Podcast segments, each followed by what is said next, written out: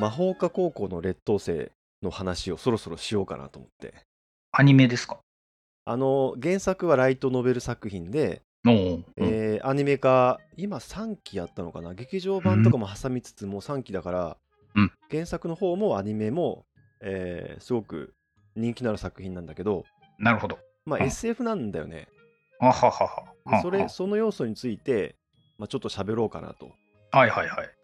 うん、魔法科？高校の劣魔等生。法科高校の劣等生っていう、まあ、すごくライトノベルっぽいうん。あの作品名なんだけど、うんうん。この、えっ、とね、読み慣れてる人だと、タイトルから大体内容がピンとくるというか、あの劣等生って書いてあるってことは劣等生じゃないんだよね。なるほど。そうそう、劣等生っていうラレッテルを貼られてるんだけど、めちゃ強いっていう、あーまあ、一つのテンプ。レなんだけど、あーはははは。で柴達也っていう、まあ、高校生が主人公で、はい。まあ、その主人公が魔法科高校っていう魔法を専門にする、あのー高校に入学してくるところからまあ物語は始まるんだけどさ、でまあ魔法がある世界なんだけどうんそれを、えー、と可能な限り SF 的に描写するっていうことをややりきってる作品なんだよね。魔法をうん。SF 的っていうのは、つまりその仮想世界の科学に載せるってことですか？あそうそう。で、うー。うん。んえっ、と現実世界の物理でどれだけ説明できるかみたいなさ。あはことをやってるんだけどさ。うーん。そのハード SF 的に魔法を書くとこうなるんじゃないのみたいなことをやってる作品の一つだと思うんだけど。おがぜん面白みが湧いた。うん。でそのライトノベルと一応分類されるんだけどあの小説家になろうからはあ出てきた作品だし。ああ。で、うんまあ、柴達也っていうのがめちゃくちゃ強いんだよね。だから俺杖系の代表的な作品でもあるんだけどさ。俺杖系。そうそう。特に原作はめっちゃ設定が書き込まれてるんだけどあアニメだとそこまでそれを描写できないからあただ柴達也が無双してるっていう。であの まあモテるし、あー。うん。なるほど。うん。うん。でねそこのまあそのストーリーとかはねはい。そのまあアニメ見るなり原作読むなりしてもらいたいんだけどうん。えーっとその魔法をどう説明してるかっていうその設定の部分でうん。一応そのえーっと1000 2095年ぐらいから物語がスタートする、まあ、おー未来か。SF はいはいはい。ギリギリ。入るかなっていうぐらいなんだけど、うん。で一応その世界の中では1999年にうん。初めてその魔法っていうものが世に知られたってことになっててなるほどで。それをその核兵器テロを起こそうとした集団がいて、うん。でその核分裂反応が起きそうになったんだけどそれをニューヨークかどっかかな、まあ、警官が特殊な能力で止めたっていうことで その、まあ、超能力というか魔法というかそれは何なんだっていうことになって、うんまあ、それを科学的に解析しようっていう風になってうん割とリアル。うんなるほど。うんでえーっとまあその物語世界の中では2045年から65年までに、うん。なんかね世界軍パ戦争って呼んでるのかな？なんかまあ要は第三次世界大戦みたいなのが起こったっていう設定になってて。なるほど。でその中でその魔法を兵器として使えないかってことでめっちゃその軍事的に進化したっていうはその設定なんだよね。ありそう。うん。でですねうーんとまず、うん。これどっから説明したらいいのかな？え こうなんですね。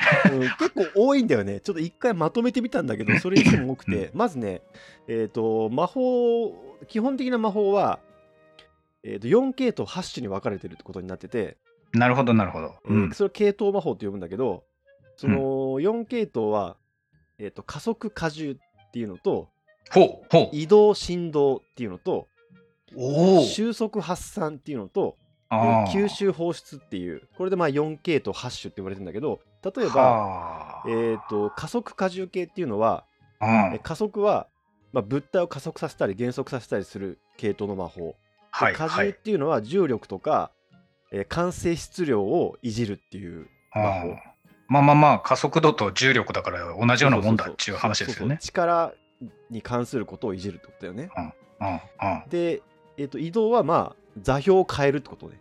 停止させるってことも含めて。はいはいはい。その加速荷重と移動が違うってところがすごいなんかまあ古典物理っぽいというか力学っぽくてさ。そうですね。で振動をそっちに入れたんですね。そうそう振動は物体が振動してるっていうのは、まあ、細かく運動してるってことの一つだから分子運動とかあと波の運動もまああのーそのい移動っていうか速度の変化ってことにうん。して、まあ、移動と収束っていうのを一つの系統として扱ってる。あごめんなさい。移動と振動っていうのを一つの系統として扱ってる、移動と振動をまとめるのはセンサセンスを感じるな。ね、移動っていうのが多分マクロの座標系の変化なんだよ。マクロの物体の、はい。はい。で。振動っていうのが、えっとまあ、物体とか波の振動とか分子運動とかを変えるっていうこと、うん。だからその熱力学的に扱っている、えー粒子の移動っていうのが振動でうん古典力学の中でマクロのその物体としての移動っていうのが、まあ、座標系の、えー、と変化っていうのが移動っていうことになってるみたいなるほど。そこを分けても良さそうなものですが、なかなか面白いですね。うん。はいで3つ目が収束発散ではい。収束っていうのは密度の分布の変化はいはいはい。だから、えーっとまあ分子を一箇所にギュッと集めるのを収束でうん。で発散っていうのはうーんとあそうかそうか収束はそのギュッと集めたり離したりするってことでうん。で発散っていうのはねえーっと相転移あの気体液体固体そしてプラズマも出てくるんだけどうんうん。えっと、これを転移させるっていうのを発散って呼んでるみたいなんで発散系って呼んでるみたいなはは、収束の反対にその層の話を入れたんですね。あー反対というか並列かな収束の中にうん。ギュッと固める収束とこうバラバラにする拡散が入ってて収束系の中にはは。あで発散っていうのは、えー、と総転移の話をしてるね気体あ。から液体とか、ええうん。まあまあまあ言いたいことはわかる。うん、で最後の吸収放出吸収と放出っていうんだけど吸収は、えー、と化学反応うんのことを言ってるみたい、うん。うん。えー、と分子をその、えーとまあ、電気的な力によって、まあ、化学反応が起こるわけだよね、うん。うん。うん、共有結合したりとかってことだよねうん。うん。っていうことでで放出っていうのはね、えー、と素粒子とかも扱っててはあ。例えば強い力とかあるじゃんその核え核力って呼ばれてるようなさはいはい。だからその、えー、と陽子と電子となんかニュートリノがくっつくと中性子になるみたいなさ、うん。そこをいじれるみたいな話をしてるね、うん。だらなんかあれですね、うん。4項目8種っていう言葉をきれいにするためにまとめるっていう、そのセンスよくわかるんですけど、うん。なんか、それっぽくまとめてるようでセンスがあるのが面白いですね。なんか、こう、実際は多分そうじゃないんだろうけど、そこを一緒にすると面白そうだなっていう感じがビンビンに伝わってくる感じがあるな。そうだね。うんだからなんかこう中性子ビームとかも出てくるし、中性子ビーム。うんもっと もっと容赦ね。もっと単純に、えー、と空気を圧縮して飛ばすみたいなああ、まあそうですね。攻撃魔法も出てくる。だ基本的にまあ、えっ、と、戦いに使える魔法が多いんだよね。そあのえっ、とね、あ、SF アクション学園ものだから。ああ SF アクション学園もの。なるほど。。うんうんうん。で、まあ、あとは、その系統魔法以外にも、うん。その知覚系魔法って言って、なんかその、うんと、感覚、その五感以外の感覚に関する魔法とか、おうあとは、えっ、と、系統外魔法って言って、うん。幽体離脱とかさ、あと精霊を呼び出す魔法とか、あとはその、えっ、と、浄土干渉系っていうのがよく出てくるんだけど、その精神を操るみたいなさ、ああ魔法とか、。そういうのも出てくるんだよ、ちゃんと。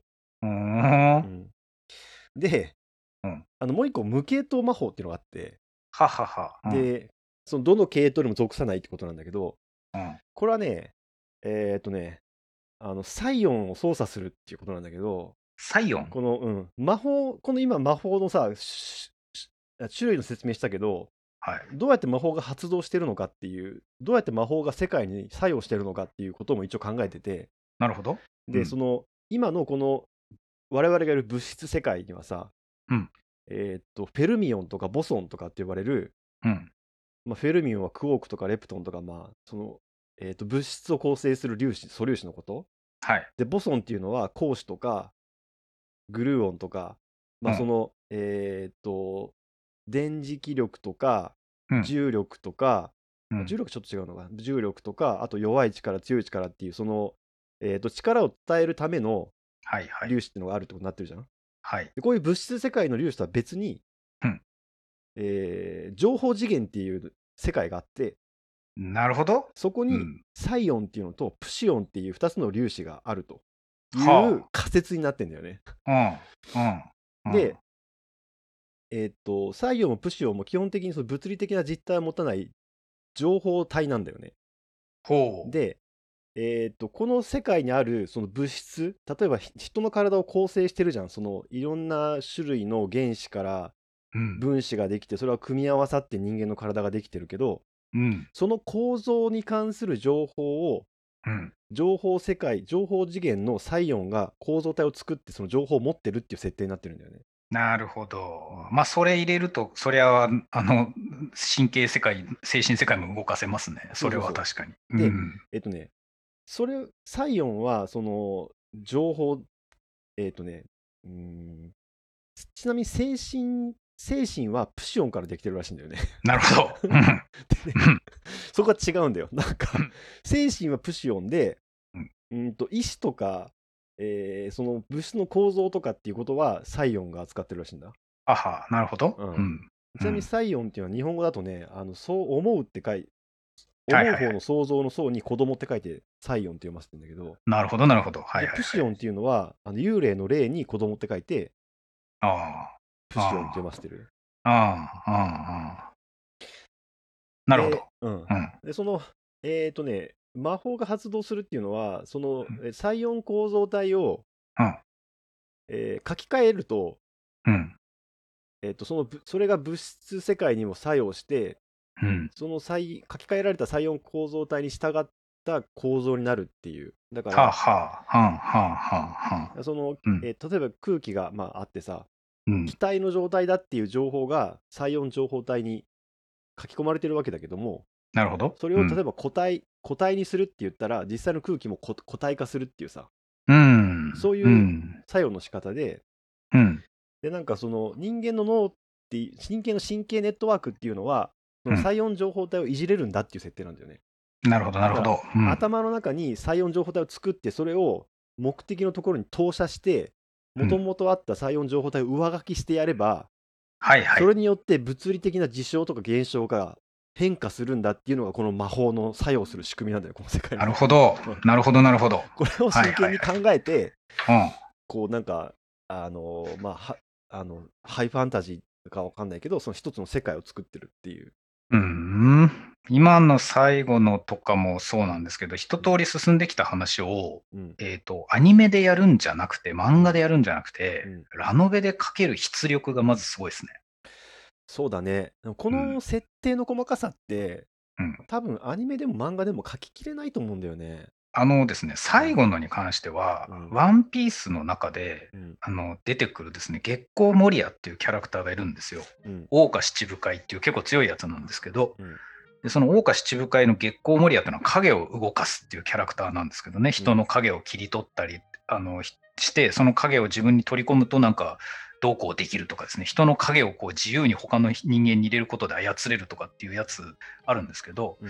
あの言ってみれば精神世界がどうとかっていうのを文字にせずに、影と実体の関係みたいにしても、ワンピースは書いてるわけですよ。うんうんうん。すると、今の説明みたいな細部は全く明かさずに現象だけは書けるので、うんうんうん。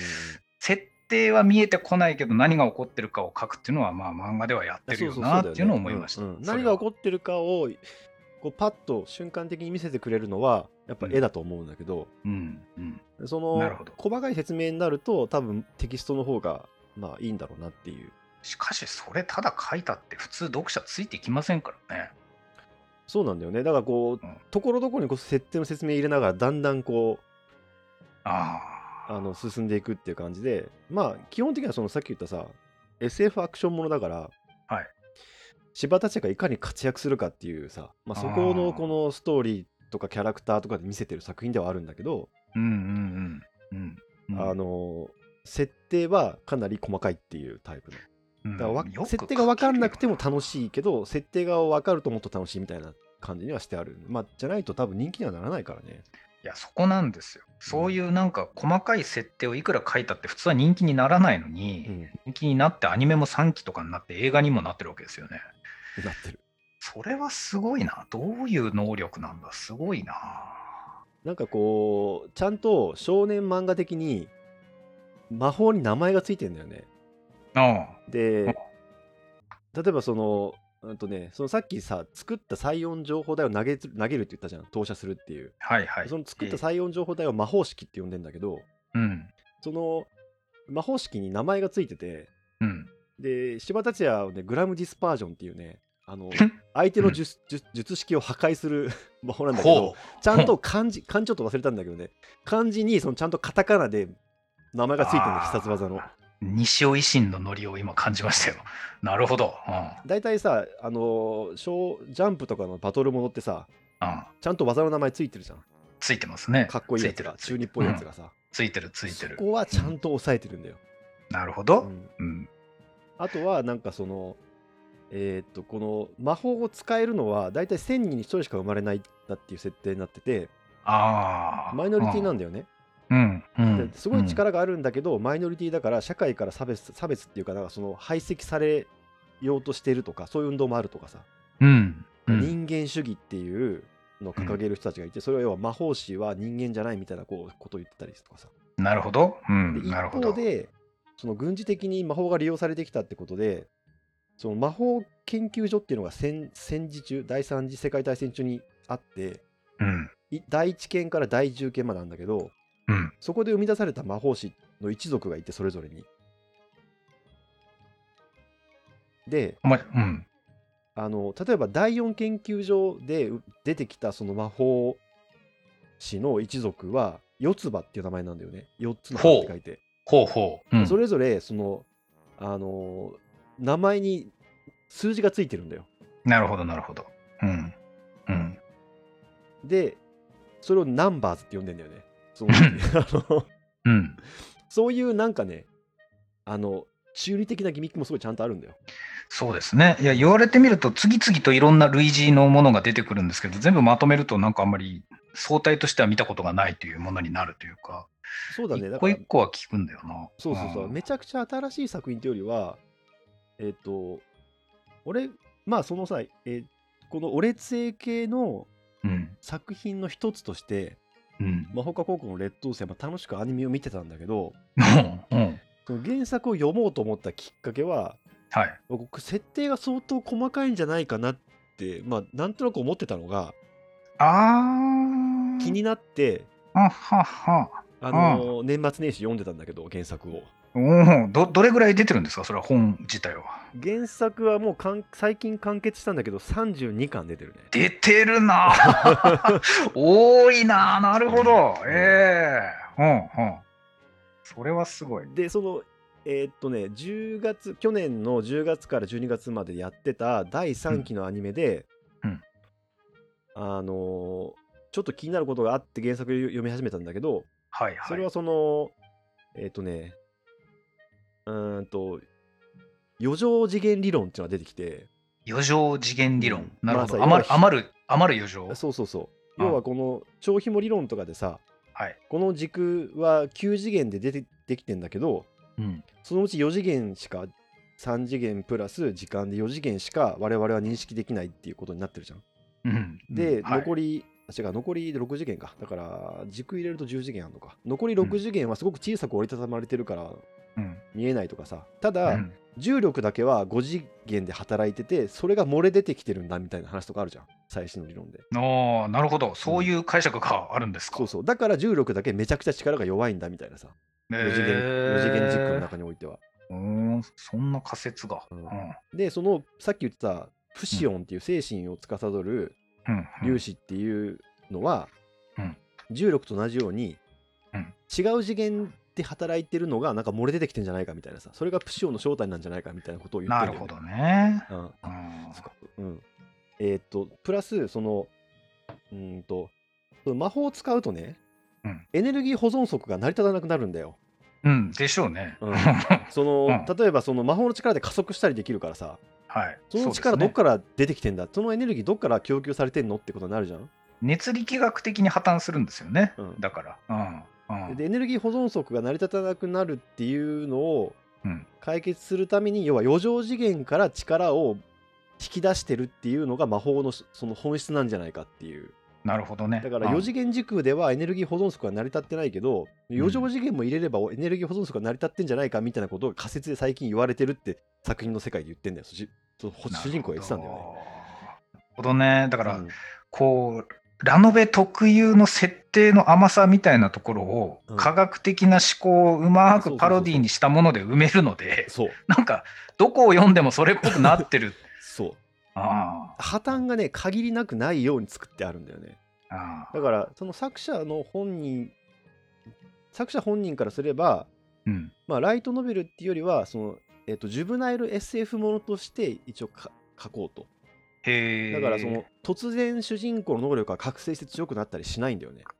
うん、その持ってる能力をいかに生かして強くなっていくかみたいなことをやってるし、うん、うん。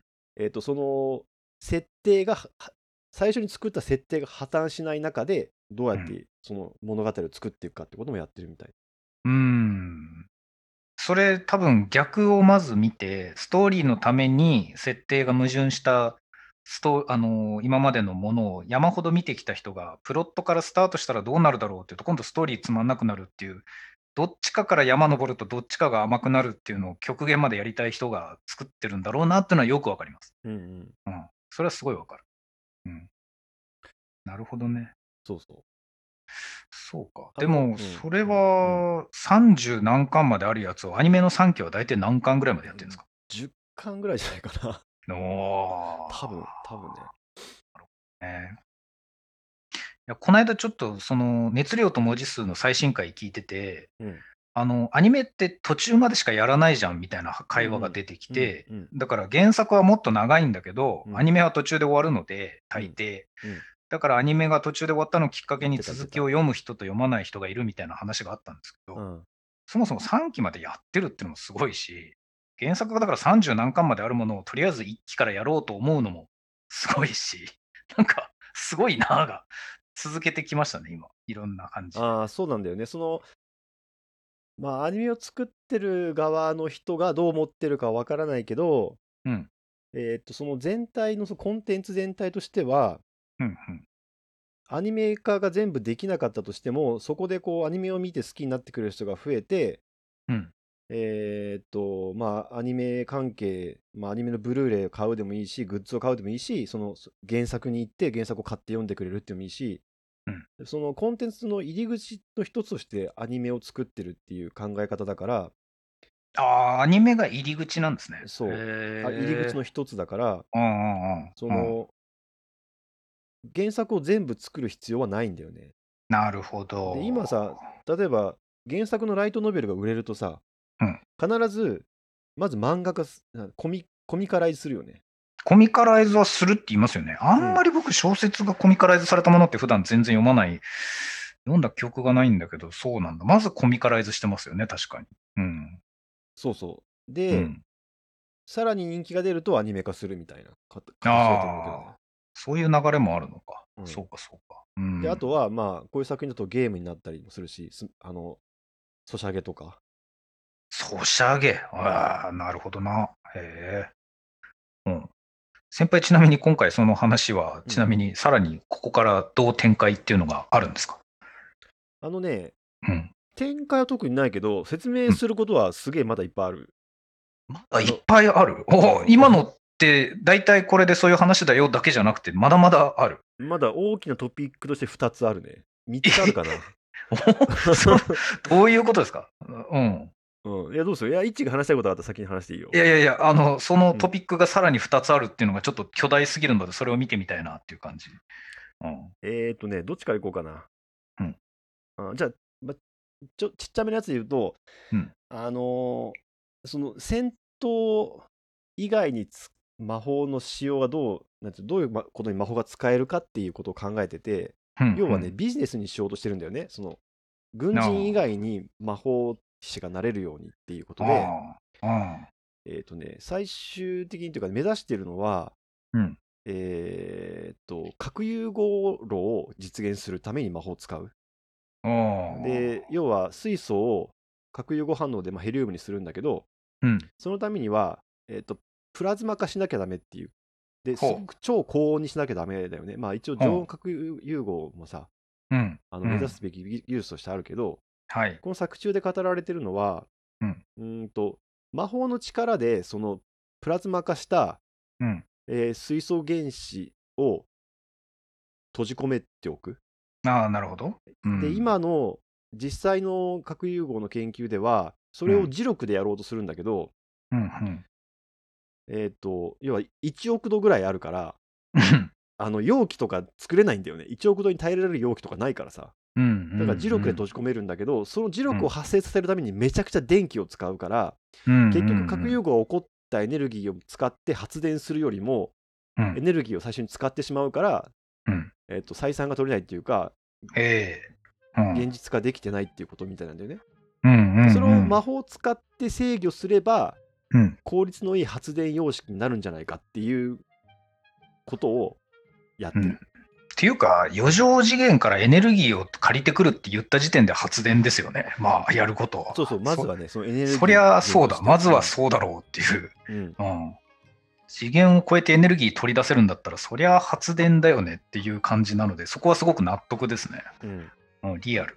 でそういうのがまだその民間的な利用が進んでないのは要は戦争が20年30年ぐらい前にあって、うんそこでまず軍事利用されてたからそれがそのなかなか民間にまだ転用できてないってその軍事軍事技術としての魔法を今転用しようとしてるんだけどうん。なかなかまだできてなくてさらに魔法を使える人の人数がすごく少ないから、うんうん、うん。その社会基盤を変えるほどの影響力がまだないってことなんだよね。はっていうは設定にもしてあるんだよちゃんと。あだから社会全体見ると今の現実の延長線上のその近未来にあるんだけどーうん。その中にマイノリティとして魔法師がいてでもうん軍事の中ですごく大事な役割を果たしてるっていう設定になってるんだよね。なるほどねう。んうん。はいはい。うん。うん。うんこれが一つでもう一つがうんその柴達也の必殺技がいくつかあるんだけど、必殺技？うんななぜそこでいきなり必殺技が？これねあのねあ柴達也っていうのはあえっ、となんでその魔法科高校の劣等生まあ要はえっ、とね一課と二課っていうのがあって100人ずつあってさ要はえっ、と下の100人って補欠なんだよねああ、なるほど。で、うんそそそっち側なんだけどなんでかっていうと普通の魔法が使えないっていう設定でほう。えっ、と、この柴達也はねえっ、とね分解と再生っていうね、要は再音情報体をうん。バラバラにするかうん。あるいは、えっと複製するかの2つしか使えないんだよ。はは。物質を移動させるとか、うんうん。例えば防御的な魔法で肉体強化とかもあるんだよね。その要はうん皮膚とかの分子のいうん相対的な位置を変わらないようにすれば、うんその物皮膚は硬くなるみたいなことなんだよ、要は。ああ、わかるわかる。はいはいはい。うん。そなるほど。はいはいこれはい。もだから、えっと移動系の魔法、系統としては魔法なんだけど、それをこううん防御的、防御魔法にして使うとか、うんあとさっき言っ、た、えっと空気飛ばすとか、うんまあいろいろあるんだけど、そういうのが全部使えないのね。あであ。あのー、昔、その、自分以外の時間を全部止めてくれっていう、例えば願いを魔法として唱えたとしたら、うんちゃんと条件設定をしないと、うんその魔法が発動した瞬間に服が固定されてしまって、あの呼吸ができきなくなって死ぬとかですね、そういう話がやっぱ腐るほどあったんですよね、うんうんうん20年、30年前に。はいはいはいはい。だからいろいろ条件をつけないと、あの周りの空気の対流が止まって死ぬとかですね、うんだからその雑な魔法を使って死んでしまう現象みたいなのをなんか探求してた人が確かにいたので、なんかその言いたいことは分かりますよ。だからそういうのいっぱいやってる人なんだな。多分相当いろいろこう読んいろいろ知っててうん。やってるんだと思うんだけどうん。うーんでもその分解できるんだよねうん。そのまあね,、うんとね一応ねもう再えーっと物理的な事象に付随する細音情報体のことをエイドスって呼んでんだけど哲学用語で。うん。あのアリストテレスかな？が言った形相ってやつだよね。その物物体が持っている様相のことを言うらしいんだけど、うんうんうんその哲学用語を借りてうん。エイドスって呼んでて、でそのサイオンとかがいる情報次元のことは、まあ、イデアって呼ばれてんだよね。うん。だからイデアにあるエイドスがその物理事象を司ってるんだけどそれをね バラバラにすることができるんだよほう。なるほど。そうするとどうなるかっていうと物質がバラバラになるんだよねだから、えー、と例えば壁に穴開けようと思って魔法発動すれば壁が抜けるんですスポッとはい。でもっと直接的に戦闘行為に及んだ時にうん。相手の体全体に分解をすの魔法を作用させるとうん。消えてなくなるんだよね、うん。そうでしょう相ね。そうでしょうね。うんだから最強なんだけど、うんえっ、と魔法科高校のそのえっ、とその成績をつけるときにはうん。普通の魔法を使わせるわけだよ移動なんか物を移動させるとかさはいはいはい。それは使えないんだよねうん。うん。だから劣等生ってことになってるんだけどなるほどね。うん、であまあ分類が上手ですよね、そこは。で再生っていうのは逆に、えーっと24時間まで遡ってそのエイドス最温情報体を復元できるっていうやつだからあ例えば足が取れるみたいな怪我をしてもうん。そのもともとあったその人のエイドスを再再生すれば体も再生するみたいなことなんだよね。うん。うんうん。うん。うん。で、うんえーっとっていうのがまずすごい最強の魔法を持ってるんだけどうん。途中からもう一個必殺技が出てきてもう一個？あそうかそうか。なるほど。うんはいはいはい。それはマテリアルバーストって呼ばれてんだけどうん。あのね、えーっと要は質量をエネルギーに直接変換できる魔法なんだよね。あ今あ。E 割り E イコール MC 事情だよね。誰もが考えつきそうなやつをちゃんと文章に落とし込んでんだ偉いな。で、まあ、柴田達也っていうのは高校生なんだけどあこう裏でそのえ日本軍の特務医官っていう、まあ、軍人なんだよね。非非常勤的な軍人なんだけどうん。そのえ日本軍防日本防衛軍が持ってる、うん。えっと、人工衛星システムとかを使ってうん。例えばあい実際にやったのはその、えっと中国の、うん。まあ、中国とは言ってないんだな。まあいいや。その、まあ、敵国の、大国のね。えっと港に止まっている艦隊があるんだけどうん。そこをえ人工衛星でこう見てうん。それをうんとつないででうんとね要は認識すればその場所を見ればうんそこにいくら離れてても照準をそこにつけれるっていうはあ。能力があるのでうん。それはその実際の物理的なこの空間で照照準を合わせてるんじゃなくてうんとイデアの中のその要は最温情報体がある情報次元の中でこの情報体がある場所っていうふうに認識するから、うん物理的な距離が関係ないってことになってるのね。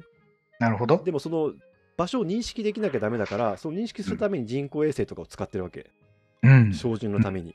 うん。うん、でその実際やったのはそのうんと軍艦の上についてる水滴をはい。マテリアルマテリアルバーストでうん全部エネルギーに変えることによって、うん一撃でそこに止まった艦隊全部吹っ飛ばしたっていううん、そうでしょうねう。んそうなる。うん。最終的になんかいろんな敵と戦うんだけどこの最終手段のマテリアルバーストがあるんだけどさなるほど。うんいやあの、今パッと思いついたのは、あの、んこう、もう20年以上ある2チャンネル、もう今2チャンネルないけど、あの、超有名な最強スレのことを思い出しましたね。あのああなるほどねそう。最強スレに多分名前、今最強スレあるのかどうか知らないですけど、その、えっ、と、芝なんとかはうん。乗ってるんですかね？いやどうなんだろう。乗ってるかもね。いや、どれくらいなんだろうって、うん。その世界で最強かどうかっていうのを多分作者は死ぬほど考えると思うんですよ。この能力とこの能力のこれだけで、これをどこまで戦えるかみたいなのをやってると思うんですけど、そうだね。32巻分読んでないので分かりませんが、うん。多分結局それが強いんだなっていうのを、そその手を変え品を変えやってくんだろうなと思うと、そうか、最強それを自分でやってんだなという感じが今の感想ですね。そうだね。うん。で多分ねそれやっていくとどんどんインフレしていくじゃん。インフレしますよ、うん。それは。でまあインフレは基本的にしていくんだけど、その歯止めをかける方法っていろいろあるじゃん。多分ハンターハンターだと戦い方を変えるっていうさ、ルールを変えるっていうことそうでそれをずらしてたけどさ、うん。えっと、この作品世界の中では、そういうものすごい攻撃力のある魔法は、うん。その戦略級魔法って呼ばれてて、あその核兵器とかと同じでさ、で、要は使えばめちゃくちゃ国際的に非難が来るんだよね。うん。だから、まあそうでしょうね。の。そうそう使えないっていう設定になってんだよ。いやーそうそう使えないか。だ本当に戦闘戦争状態に入るか、うん。えーっ、となんていうの？例えば使ったけど使ってないって言い張るとかさ、あそういう国際政治の問題になってきてししてるんだよね一応ね一切読んでない僕が言うのもあれなんですけど、例えば、うん。心臓の電動路だけ振動させたら不整脈になるじゃないですか。